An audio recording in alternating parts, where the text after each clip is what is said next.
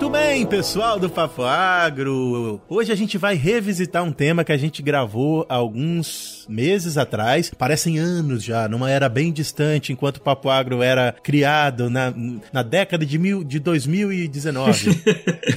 e a gente gravava sobre herbicidas. E por que a gente vai regravar herbicidas? Porque agora a gente tem um especialista aqui que pode bater o carimbo assim, isso é verdade, que é o Vitor que tá aqui para nos ajudar a conduzir um papo bem interessante sobre herbicida. É isso, Vitor? Pois é, Netão. Eu só fico preocupado com o título de especialista aí, né? Dá um, um peso na camisa aqui que. Vitão é modesto, Vitão é modesto. Mas, Neto, a gente. Eu, eu fiquei provocando, enchendo muito o saco do Neto aqui pra gente voltar a falar sobre herbicidas, porque eu quero trazer pro, pro ouvinte do Papo Agro aqui mais sobre herbicidas. Eu quero que todo mundo no Brasil fique seguro quando for falar, falar de herbicida, fazer uma recomendação, algo do tipo. Então hoje a gente vai voltar um pouquinho aqui, lá nas bases. O Neto já torceu minha orelha umas sete vezes aqui pra gente não ficar. pra gente não ficar naquele assunto é, chato, monótono, né? Então eu quero até o, o feedback de vocês aí. O que vocês estão achando de assuntos um pouquinho mais técnicos? E a gente vai falar aqui das bases, de, da classificação dos herbicidas e explicar um pouquinho do porquê que é classificado assim e do porquê que não é classificado assado. É, eu acho, eu acho esse assunto interessante porque parte da questão técnica da classificação dos herbicidas está no dia a dia da escolha do produto que você vai usar. E eu acho que isso é importantíssimo nesse cenário, né, atual em que a indústria de herbicidas está passando por uma mudança. E Vitor até me prometeu que vai produzir mais, mais episódios falando sobre esse assunto, especialmente para falar dessa mudança que está acontecendo agora, não é isso, Vitão? Pois é, Neto. Tem muita coisa nova vindo. A gente está num, num boom de tecnologias, principalmente biotecnologias, né, resistência inserida em culturas que ainda não chegaram no Brasil, mas com certeza nos próximos 5, 10 anos estão chegando no Brasil e com elas vão vir novos desafios, fora o que a gente já tem no Brasil de resistência e outros desafios que a gente vai ter que saber lidar. E para quem não conhece e não tá por dentro do que que tá para vir, do que que pode acontecer, é melhor ficar ligado no Papo Agro porque a gente vai trazer bastante coisa interessante, bastante novidade do que que tá para vir e o que que vai chegar aí e o que fazer com essas ferramentas novas também. Muito bem, muito bem, muito bem. Então eu quero lembrar você que ouviu esse episódio, que está ouvindo esse episódio, encontrou a gente sei lá como. Você sabe como é que encontra os outros episódios do Papo Agro? Inclusive dois ou três que falam especificamente do uso de herbicidas? É só ir lá no seu aplicativo de podcast favorito e colocar Papo Agro. A gente também tá nas redes sociais como Papo Agro, no Instagram como Papo Agro Podcast. E aí vai lá, fala com a gente, manda uma mensagem. Se você não tiver rede social, manda um e-mail, papoagro.outlook.com. Será um prazer ouvir vocês aqui e a gente vai já já falar dos herbicidas.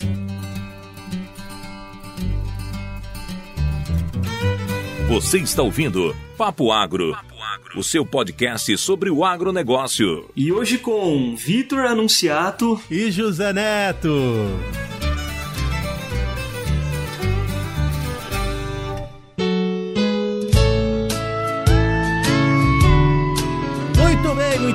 Vitão. Antes da gente começar, eu queria lembrar de uma questão histórica, porque eu, como o mais velho aqui desse grupo, lembro de muita coisa que aconteceu que essa meninada não era quase nem nascida. Eu era bem pequenininho, não sabia nem que ia ser agrônomo. Vitão não sabia nem que ia fazer é, doutorado, nem vir para os Estados Unidos.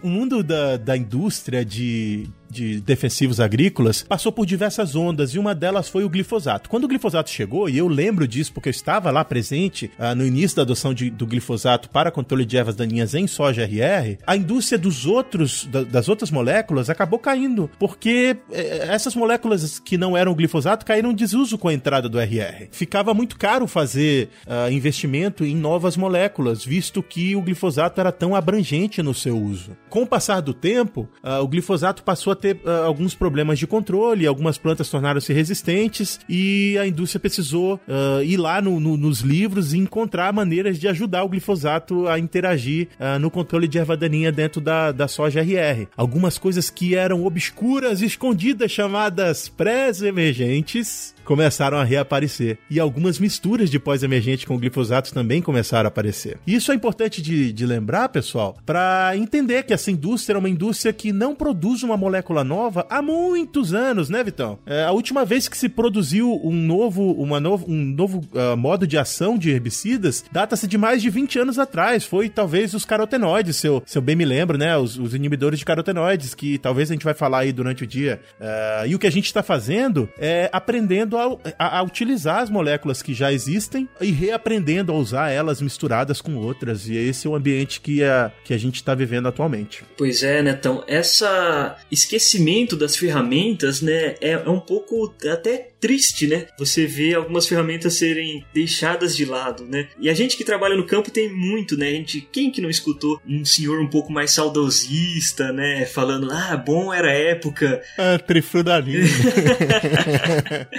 e hoje a gente está sendo obrigado, e quem não escutou aí o episódio nosso sobre resistência de ervas daninhas a herbicidas, volta lá, pode parar agora aqui, volta, escuta aquele episódio e volta para esse, que aí vai entender bem melhor o que, que a gente tá, do porquê que a gente tá falando sobre, sobre a, a classificação dos herbicidas e, e do uso deles. Então, é, a gente está sendo obrigado realmente a voltar a reaprender as, as ferramentas que a gente tinha e como o Neto já bem citou aí, parafraseando aqui o professor Loyola, que sempre fala que os pré-emergentes é a volta dos que não foram, né? Nunca devia ter saído do, do nosso, das nossas opções de ferramentas e eles foram esquecidos aí pela famigerada geração glifosato. Muito bem, muito bem. Eu tô com dó que Lorena não tá aqui, que ela é geração de glifosato e eu falava para ela isso uh, ainda no período que ela tava na universidade. Você não sabe de nada! porque você já nasceu e existia glifosato. Na minha época. é, é, vamos lá, vamos lá. Para fazer essa, essa revisit, revisitação, posso falar isso? Eu acho que sim, né?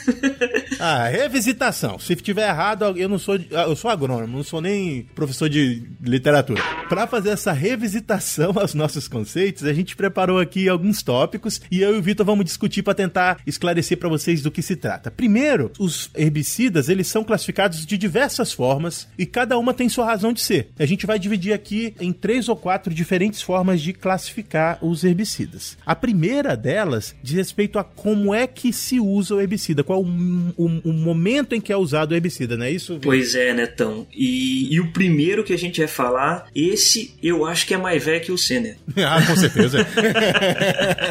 Porque esse caiu em desuso a partir do momento que o plantio direto surgiu, que é os herbicidas aí. Calma que eu vou fazer um, uma injustiça aqui, né? Caiu em desuso, principalmente nas grandes culturas soja e milho, né? Quando o, o plantio direto surgiu, que é o pré-plantio incorporado, né? Então, o pré-plantio incorporado, Neto, você sabe do porquê que a gente faz essa incorporação, né? Que, que, que se consiste? Você fazer a aplicação e depois fazer a gradagem. Você já viu, você já usou essa técnica, Neto? Não, quando eu comecei a trabalhar com, com soja, a gente já não tinha mais o uso desses produtos, exatamente por conta do sistema de plantio direto. Mas eu imagino que seja para aumentar o contato do produto com, as, com o banco de sementes. É, pode ser também, né? É, esses herbicidas que são incorporados ao solo, normalmente eles têm alta, alta pressão de vapor, ou seja, eles evaporam muito fáceis, muito fácil. Então, você precisa, nessa incorporação ao solo, você evita de perder esse herbicida para a atmosfera, e é evaporar, evaporar dinheiro, né? Quando você está perdendo herbicida. E também eles são muito degradáveis à, à luz solar, né? Então, se você deixar na superfície do solo ali, eles acabam sendo degradados pela luz solar e acabam perdendo a efetividade. Mas esses herbicidas, como o Neto também já explicou pra gente, foram deixados em desusos, né? Porque eles necessitam do revolvimento do solo para essa incorporação e a gente não quer esse revolvimento para não perder nossa amiga palhinha que está protegendo o nosso solo, né? Caramba, cara, é, ó, você me, você voltou para um conceito que eu não lembrava mais não, mas é verdade, hein? E aí as pessoas pegaram aquelas mesmas moléculas e evoluíram elas por uma outra forma de usar, adicionando alguns aditivos na formulação que fizessem com que a molécula ficasse mais protegida. E aí o mesmo herbicida, no caso da trifluoralina, que era aplicado em, em, em pré-plantio incorporado, passou a ser uh, apenas pré-emergência. É isso? É isso mesmo, Neto. A, a trifluoralina é um caso de herbicida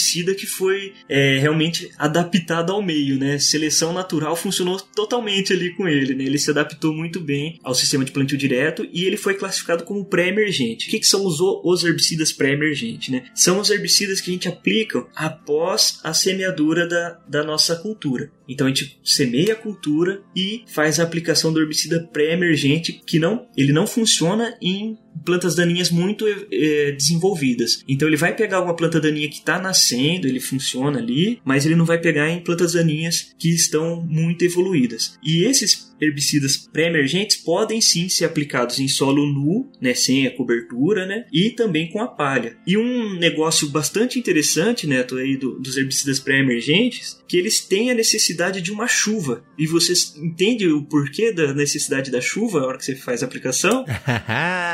Você tá querendo me gongar, hein, menino?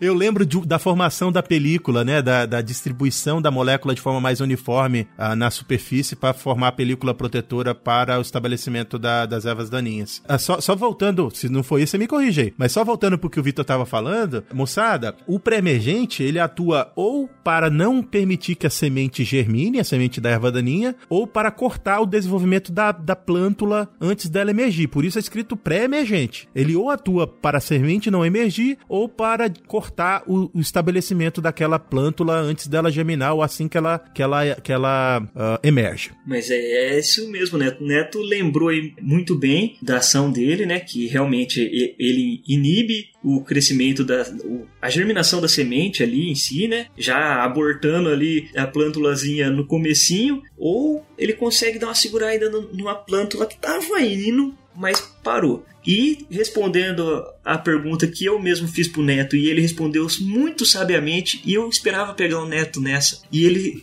se saiu mais liso que bagre ensaboado e soube explicar certinho. Que realmente os pré-emergentes, quando a gente faz a aplicação, por melhor que seja essa aplicação, ela só vai se distribuir certinho no solo ali, que é distribuir uniformemente após uma chuva. Porque essa chuva vai vir, vai diluir é, esse herbicida, né? E vai espalhar de forma uniforme na, na nossa área. Então aí sim eu vou conseguir distribuir uniformemente e ter um controle bastante satisfatório após uma uma chuvinha ali moderada. Vamos ver que se cair uma chuva torrencial também não vai adiantar nada. Coitado do, do pré-emergente vai embora junto com a chuva também. É, muito bem. Moçada, vocês sentiram, né, que a gente está respondendo algumas perguntas interessantes, técnicas, sem ir a fundo em cada molécula. Não é intenção aqui é, indicar doses ou como você vai usar individualmente um produto, mas fazer todo mundo entender de forma mais geral como é que é classificado o herbicida e por que, que ele é classificado daquela forma. Então, a próxima, dentro dessa classe que a gente está conversando, que é o momento momento de uso do produto é o pós-emergente, é isso? É, isso mesmo, Netão. E o pós, ele pode só não, não só como pode, mas deve vir antes do pré também. Porque lembra que eu falei que o pré, ele não pega a planta daninha que já está crescida, as, as adolescentes para adulta ali, o pré já não segura. Então, a dessecação, que aliás nós temos um episódio também, e foi o primeiro episódio que eu participei aqui do Papo Agro, a gente tem já falando sobre dessecação, então vocês podem aproveitar e escutar aí quem não escutou. Então, o pré, ele funciona exatamente com uma dessecação bem feita, que é feita com os herbicidas pós-emergentes. E os herbicidas pós-emergentes a gente tem três tipos de pós que a gente pode falar, que é o pós inicial, que é o, o pós emergente que a gente vai aplicar em plantas que estão ali saindo de plântula para começar a desenvolver. Ela já tem algumas folhas, né, de dois a, a três pares de folhas, ele é a pós inicial. Depois a gente tem a pós normal, que começa com três a quatro folhas das plantas daninhas e a pós tardia, que aí são os como que fala, quem só quem tem coração muito forte que, que acaba utilizando, né, Netão? Só os corajosos. É, a, a, não ser o glifosato, que é um que tem um espectro um pouco mais flexível e pode se encaixar aí dentro dessa classe, é isso? É, o glifosato a gente escora muito porque ele é um produto excelente. É. O problema são as plantas daninhas resistentes, né? E quanto mais a gente escorar nele, mais o coitadinho vai falhar, porque ninguém aguenta, né, Netão? Ninguém consegue carregar o mundo nas costas a vida inteira, né? É verdade. Ele, ele é uma ferramenta excelente, né? A gente não pode falar mal dessa molécula. É a molécula que mudou a forma com que a gente produz alimento no mundo, é, mas a gente precisa cuidar dela para que ela continue ajudando. Mas, Vitão, a gente estava falando da, de pré-emergente, pós-emergente e a gente falou até agora de pós e pré-emergência, referindo-se à emergência da erva daninha. Vamos discutir um pouco essa, essa relação entre a erva daninha e a cultura? O que é pré-emergente para a erva daninha? O que é pré-emergente para a cultura? O que é emergente, pós-emergente para a erva daninha? O que é pós-emergente para a cultura? Como é que elas podem se intercalar? Pois é, Netão. Os herbicidas de pós, eles necessitam 100% das folhas para ser absorvidos. Então, não faz sentido nenhum você aplicar um herbicida de pós-emergência, é, que o próprio nome já fala, ele, é, ele necessita da, da emergência, das, é, após a emergência né, das plantas daninhas, para que ele surta efeito. Mas, porém, todavia, eles é, existem alguns pré-emergentes que têm a capacidade de serem aplicados também quando a cultura já começou, já está germinada, já está estabelecida entre aspas, né? A gente fala que é pós-inicial ali, né, praticamente, porque tem alguns pré-emergentes que têm essa capacidade de atingirem um pouco as plantas daninhas que ainda estão em plântulas um pouquinho com um par de folha verdadeira, por exemplo, ele pode ser aplicado, né? E ele vai ter efeito residual ainda no solo. Então eu não vou perder o efeito pré-emergente dele para novos fluxos de, de, sementes que estejam germinando e ainda assim vou conseguir pegar algumas plantas daninhas que já emergiram também. Então eu posso usar essa técnica e as, que, as plantas daninhas que não forem controladas por esse pré-emergente após a, a, a germinação da cultura, eu posso contar aí com a minha aplicação em pós-emergência para segurar essas plantas daninhas. É, eu estava lembrando de algumas moléculas pré-emergentes, ou seja, que trabalham para evitar que a semente da erva daninha se desenvolva ou que a plântula uh, sobreviva, uh, mas que podem ser aplicados na pós-emergência da soja, por exemplo, como o metalaclor, né, que misturado com o glifosato, tem até produto comercial, pode ser aplicado com soja no V3, não vai controlar a erva daninha que já emergiu, quem vai controlar é o glifosato, mas vai fazer a pré-emergência do novo fluxo de ervas daninhas que porventura venham a vir uh, dentro dessa cultura. Pois é, nada como um exemplo, né, Netão, para exemplificar tudo aí e deixar claro na nossa cabeça o que, que é o que.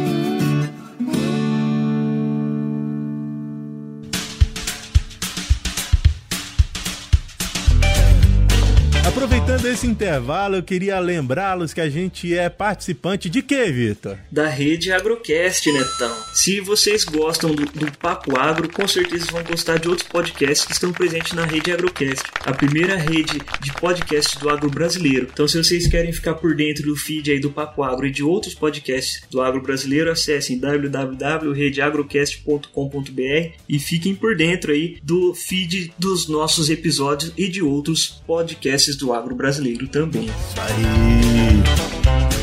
Voltando ao nosso assunto, a gente vai lembrar que existe uma outra classificação que classifica os herbicidas quanto ao espectro de controle. Uh, herbicidas de ação total são aqueles que não são seletivos, e um exemplo deles é. O próprio glifosato não seletivo, né? Ele. Fora as, as plantas em que tem o RR, né? Muito bem, pode ser o glifosato como um exemplo, porque uh, ele mata tudo menos a soja que é RR, ou o milho que é RR, ou a cultura que tem o gene RR, do contrário, ele mata tudo. E a gente pode lembrar também de outros produtos que são chamados produtos de contato, como o paraquat, como o diquat, como o glufosinato. O glufosinato não é nem contato, né? Mas paraquat de quat que é, controlam tudo que vem. É isso? Então tem o total e o contrário do total é o seletivo, que é o que? Ele é seletivo para a nossa cultura. Então a gente quer deixar a nossa cultura viva e quer matar a planta daninha. Coitadinha da planta daninha. Então a gente tem certos herbicidas que são seletivos para algumas culturas e para outras não. Um tipo de seletividade que a gente pode ter, por exemplo, são de herbicidas, por exemplo, que matam só é, folhas largas, que são os, os latifolicidas. Um grande exemplo aí é o 2,4-D. Outro tipo aí que também é seletivo, qual que é, Netão? Contrário de folha larga. Folha estreita? Ai, garoto, eu sou muito inteligente. mata só a gramínea, não mata a, as folhas largas. Agora eu, quero, eu tenho uma pergunta aqui. Como é que o herbicida sabe que é folha larga e folha estreita? Por que, que, ele, é, que ele mata um e não mata outro? Mas, Neto, você vive puxando minha orelha pra não cair no assunto técnico que ninguém vai querer escutar. Aí você manda uma dessa. Responde pra, pro teu sobrinho de 10 anos, não responde pra, pra outro agrônomo, não. É, a folha larga ela tem duas duas formas de fazer um, de completar um ciclo. É, o, folha, o herbicida trava uma e a, e a folha estreita ela só tem uma forma de completar o ciclo. Então, ela travou essa forma, a folha estreita não tem para onde correr. A folha larga ela trava uma forma, ela tem outra alternativa, então ela consegue sobreviver aí e não ser afetada pelo herbicida. Esse é um exemplo aí de como que ela sabe o que, que é folha larga e o que, que é folha estreita. é, isso aí, isso aí. Então, olha só, isso diz respeito a uma outra classificação que a gente vai falar, que é o modo de ação, que é onde que o, que o herbicida atua, né, e como que ele atua para controlar a erva daninha. É, e existem diferenças biológicas entre a folha larga e a folha estreita. Algumas moléculas controlam a folha larga larga porque atua no metabolismo específico da folha larga que a folha estreita não tem, e o contrário também é verdadeiro. E aí, Netão, a gente tem essa variedade de herbicidas né, que a gente pode aplicar, e voltando um pouco no, no, no pós, a gente tem bastante a, a diferença. E aí, até é um conceito que é essencial. A gente, principalmente quando for fazer mistura de herbicidas em pós-emergência, se alertar bastante, que são os herbicidas sistêmicos e herbicidas não sistêmicos ou de contato, que é o melhor a melhor definição para eles. Caramba, bicho, eu quero te fazer uma pergunta que você vai matar esse jogo em uma frase. Vamos lá. Por que que eu não posso misturar glifosato com paraquat, com, com, com... Como é o nome do paraquat, gente? Gramoxone. Finado paraquat, né? Proibido. É, verdade, verdade. Proibido do Brasil. Mas por que que eu não podia fazer isso? Vamos lá. Assim como outros herbicidas de contato, a gente não pode misturar eles, ou a grande maioria deles, com o glifosato pelo seguinte seguinte: o de contato ele tem uma ação extremamente rápida. Então, vamos fazer lá a aplicação com as gotinhas. Aonde a gotinha bater na planta é muito rápido, ela já mata a planta. Tanto é que alguns herbicidas de contato a gente consegue ver ação em meia hora, duas horas depois da aplicação, a gente já consegue ver folha murchando e fala: nossa, esse funciona mesmo. Já os sistêmicos, que são que têm a capacidade de se translocar, porque eles não têm atividade tão rápida assim e eles têm o poder de se translocar pela planta, eles necessitam de mais tempo para translocar pela planta inteira e atingir vários pontos da planta e fazer esse controle na planta por inteiro. Então, se eu misturar o sistêmico com o contato, o que, que acontece? O meu herbicida de contato vai matar a célula que está em contato com a minha gota, ela vai morrer e ela não vai ter a capacidade de transportar o meu sistêmico, ela não vai ter capacidade de transportar através de várias cadeias de transporte que a gente tem, né? Ele não vai ter a capacidade de transportar e aí não vou ter efetividade no meu sistêmico, seja, meu sistêmico morre ah, junto com a minha célula e fica lá parado e não vai se translocar e não vai fazer o controle efetivo da minha planta daninha. Isso aí. Aí se aplica um produto de contato numa planta que já está mais adulta, a planta sofre lá com as células né, da, da, da superfície foliar, não absorve o seu produto sistêmico e não morre, rebrota. E aí você perdeu dinheiro. Então, lembra desse negócio que o Vitão tá, tá explicando para vocês aí, ó. É importante entender né, a dinâmica fisiológica das moléculas para fazer uma escolha correta na hora de fazer mistura, se é que você vai fazer mistura sem saber como funciona cada uma das moléculas, né, os meninos? Mas é lembrar disso. Uma outra coisa importante é que o produto sistêmico, ele às vezes precisa ir até a raiz para fazer efeito. O caso do glifosato, por exemplo, que né, ele, vai, ele vai atuar lá nas raízes. Se ele só ficar nas folhas, ele não vai ter é, a resposta desejada. E ele leva tempo para chegar até lá, obviamente. Se algum outro produto uh, que tiver outro modo de ação impedir a circulação de seiva ou diminuir a circulação de seiva, o produto sistêmico não vai chegar no, no local que ele precisa estar para ele poder funcionar e a sua aplicação vai estar uma merda, porque no final nada vai funcionar direito. Então é importante lembrar desses conceitos. Bem lembrado, Neto. E isso me lembra uma, uma, uma piadinha aqui, uma piadinha não, um caos verdadeiro que aconteceu de um, um herdeiro aí de uma, de uma fazenda que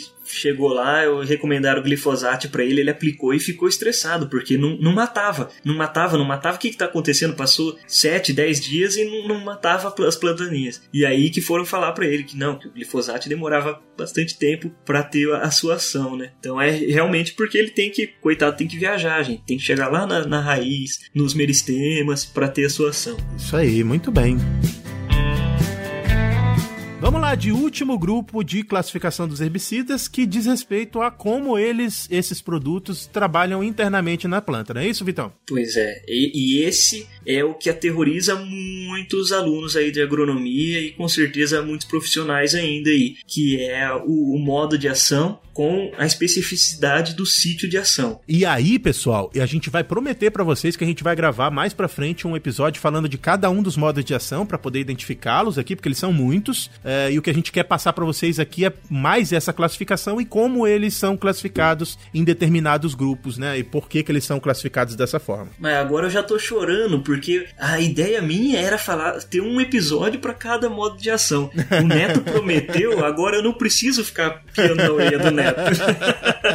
já tá prometido pelo Neto. Vocês cobrem do Neto se não surgir os episódios, tá, tá certo? Tá prometido, tá lavrado aqui. Então vamos lá, pessoal. Essa classificação, a gente tem duas classificações aceitas é, internacionalmente, que é a da Agarak, que é o grupo de, que acompanha a resistências de, de planta daninha no mundo, e o WSSA, que é um grupo é, que classificou os, os herbicidas é, americano, né? Então o Agarak ele segue a classificação de letras. Então eu não sei se o pessoal está acostumado, se lembra, mas por exemplo, os inibidores da CCase, que são os graminicidas, né? Os, os DIN e os FOP, eles são no, no Agarak, eles são grupo A. No WSSA, eles são grupo 1. Então, quem quiser, acessa a Embrapa tem, em parceria com a Garak, a tabela periódica de herbicidas. Lá tem todas as classificações de modo de ação e mecanismo de ação de herbicidas, e lá tem as letrinhas que cada herbicida pertence, e a partir daí você consegue fazer muita, muita inferência mesmo. Como o Neto falou, a ideia aqui não é ficar em cima de cada um, e vocês vão ter que cobrar do Neto e vão ter que voltar no Papo Agro para escutar. Se quiserem saber mais sobre os herbicidas, vai ter aí sobre cada letrinha, o que, que significa, onde vai funcionar, e a gente vai tentar deixar isso aí esmiuçadinho para vocês também, para ajudar todo mundo aí também. Muito bem, você falou que tinha o, o Agarak, tem o outro? Weed Science Society of America. Muito bem, duas classificações que classificam os herbicidas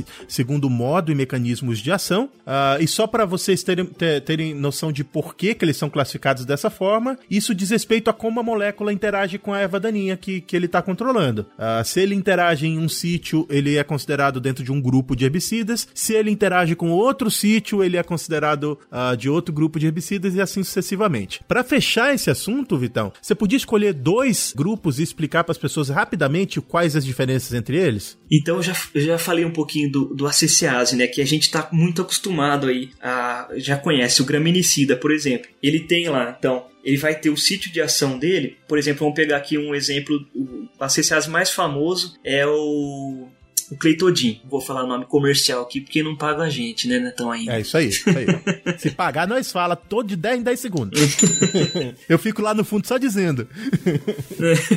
então a gente tem o Cleitodin, ele vai funcionar. Ele é um, um herbicida que é, é seletivo para. Ele, ele, só mata ervas daninhas de folha estreita, né? Então ele está no grupo das aceciase. Ele é um inibidor da aceciase. Outro herbicida aí, totalmente contrário desse, é o dicamba ou 2,4-D. Os dois funcionam muito, muito sem, são semelhantes, que são mimetizadores da auxina. E esses mimetizadores da auxina, grupo O do Agarak, eles fazem o controle de folhas largas, então eles são latifolicidas. Então é mais ou menos esse tipo de informação que você consegue extrair aí desse tipo de classificação que envolve modo de ação e mecanismo de ação, que a gente pode encontrar no Agarak e no WS, WSSA. Muito bem, muito bem. Então a CCase eh, trabalha numa rota metabólica relacionada com as gramíneas, enquanto que uh, os, os mimetizadores de auxina trabalham em uma rota metabólica específica das folhas largas. E aí existe mais essa classificação, é isso? Exatamente isso aí, Netão. Muito bem, então fechamos. Ó, que lindo, cara. Que episódio gostoso de gravar. Espero que seja bom de ouvir, porque bom de gravar foi, hein? Vamos só fazer uma recapitulação rápida aqui das quatro formas de classificação de herbicidas que a gente usou hoje. Nós falamos de momento de uso, lembra? Pós-emergente, pré-emergente, pré-emergente incorporado. O que mais, Vitor? Falamos também de espectro de ação, então herbicida de espectro de ação total e herbicida seletivo. E aí falamos também da dinâmica fisiológica da, do, dos produtos, aí entra os sistêmicos e os de contato. E por fim, afinando ainda mais a peneira, né, o modo de ação e o mecanismo de ação, que aí tem que acessar lá os sites para ver todos eles ou voltar aqui em 2000 e não sei quanto, quando a gente tiver todos os episódios aí sobre cada modo de ação e, e mecanismo de ação aí existente. Muito bem, Vitão, pensei que ia doer muito, mas nem doeu, foi bom. ai, ai, a gente tem que dizer tchau. Tá acabando o episódio, mas antes disso a gente tem que repercutir as conversas que a gente teve com as pessoas nas redes sociais. É isso, é isso Vitão? Pois é, Neto. Aliás, o pessoal tá começando a querer é, é, mandar a coisa aqui pra gente ler, Netão, depois no, no final do episódio aqui, que é uma forma da gente interagir com o nosso público e saber, né, quais são as dúvidas, o que, que tá acontecendo, o que, que é que o pessoal quer, quer da gente, uma, uma oportunidade de a gente se redimir, é, explicar melhor alguma, algum conceito que a gente passou muito voado por cima aí pro pessoal, né, Netão? Vou começar aqui com uma dúvida que o Bruno Hadley, lá de Baturité, no Ceará, olha só, pessoal do Ceará, que é formado na Universidade Federal do Ceará. Primeiro ele parabenizou nossa equipe e fez uma pergunta sobre a subdosagem de inseticidas que poderiam induzir a resistência ao produto, ao princípio ativo, né, na biologia dos insetos. Uh, quer responder isso aí, Vitor? Então pode deixar que eu respondo sim, Netão. Então, a dúvida do Bruno ali, na verdade, não foi uma dúvida, foi uma confusão de conceitos. Ele achou que a hormesis ia é, gerar resistência. A hormesis não, a hormesis é um, é um efeito momentâneo, então esse inseto que sofreu hormesis ele vai ter um efeito ali de ganho biológico né? Ele vai ter maior ovoposição, ou ele vai. De algum jeito, ele vai ter um, algum ganho ali que eu não vou entrar em, nos méritos aqui. Mas... É, é um efeito no indivíduo em si, né, Vitão? Isso. No indivíduo que tá, que tá recebendo a dose. No indivíduo em si e momentâneo. Já a subdosagem para resistência é um efeito na população. Por que, que é na população? Porque com a subdosagem vai sobrar os, os indivíduos que são um pouco mais tolerantes ao inseticida aplicado. E eles são mais tolerantes por variabilidade genética. Então eu vou estar tá selecionando a genética daquele inseto, ou seja, ele vai estar tá passando a genética dele para frente e essa genética vai estar tá cruzando com outros insetos que podem ser tolerantes ou não, e assim eu vou peneirando os insetos que são mais tolerantes e no final eu vou acabar com um inseto resistente. Então essa é a diferença dos conceitos aí que o Bruno acabou se confundindo, mas eu espero que agora tenha clarificado um pouco. E se não clarificou, manda um e-mail aí que a gente faz um episódio só sobre efeito de subdosagem na resistência a insetos aí também. Muito bem, olha só, você quer continuar interagindo com a gente? Manda mais pergunta. No próximo episódio a gente vai ler outra, hein? Então fica ligado. Obrigado por ter ouvido até aqui. Um abraço para quem é de abraço, um beijo para quem é de beijo. Tchau! É isso aí, rapaziada. Eu tiro sua roça do mato, sua lavoura melhora. Um abraço, tchau!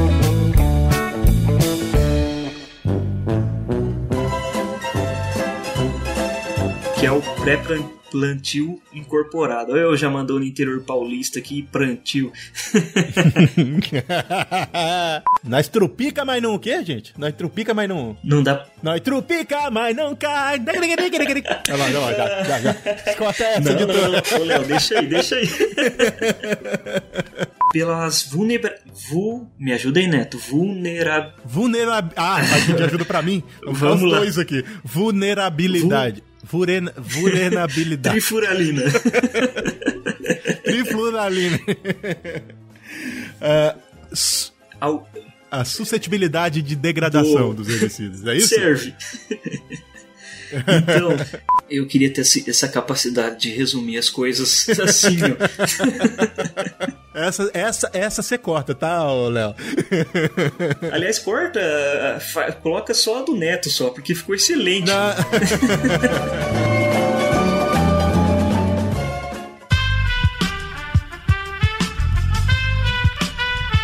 Este podcast foi editado por Aerolitos Edição Inteligente.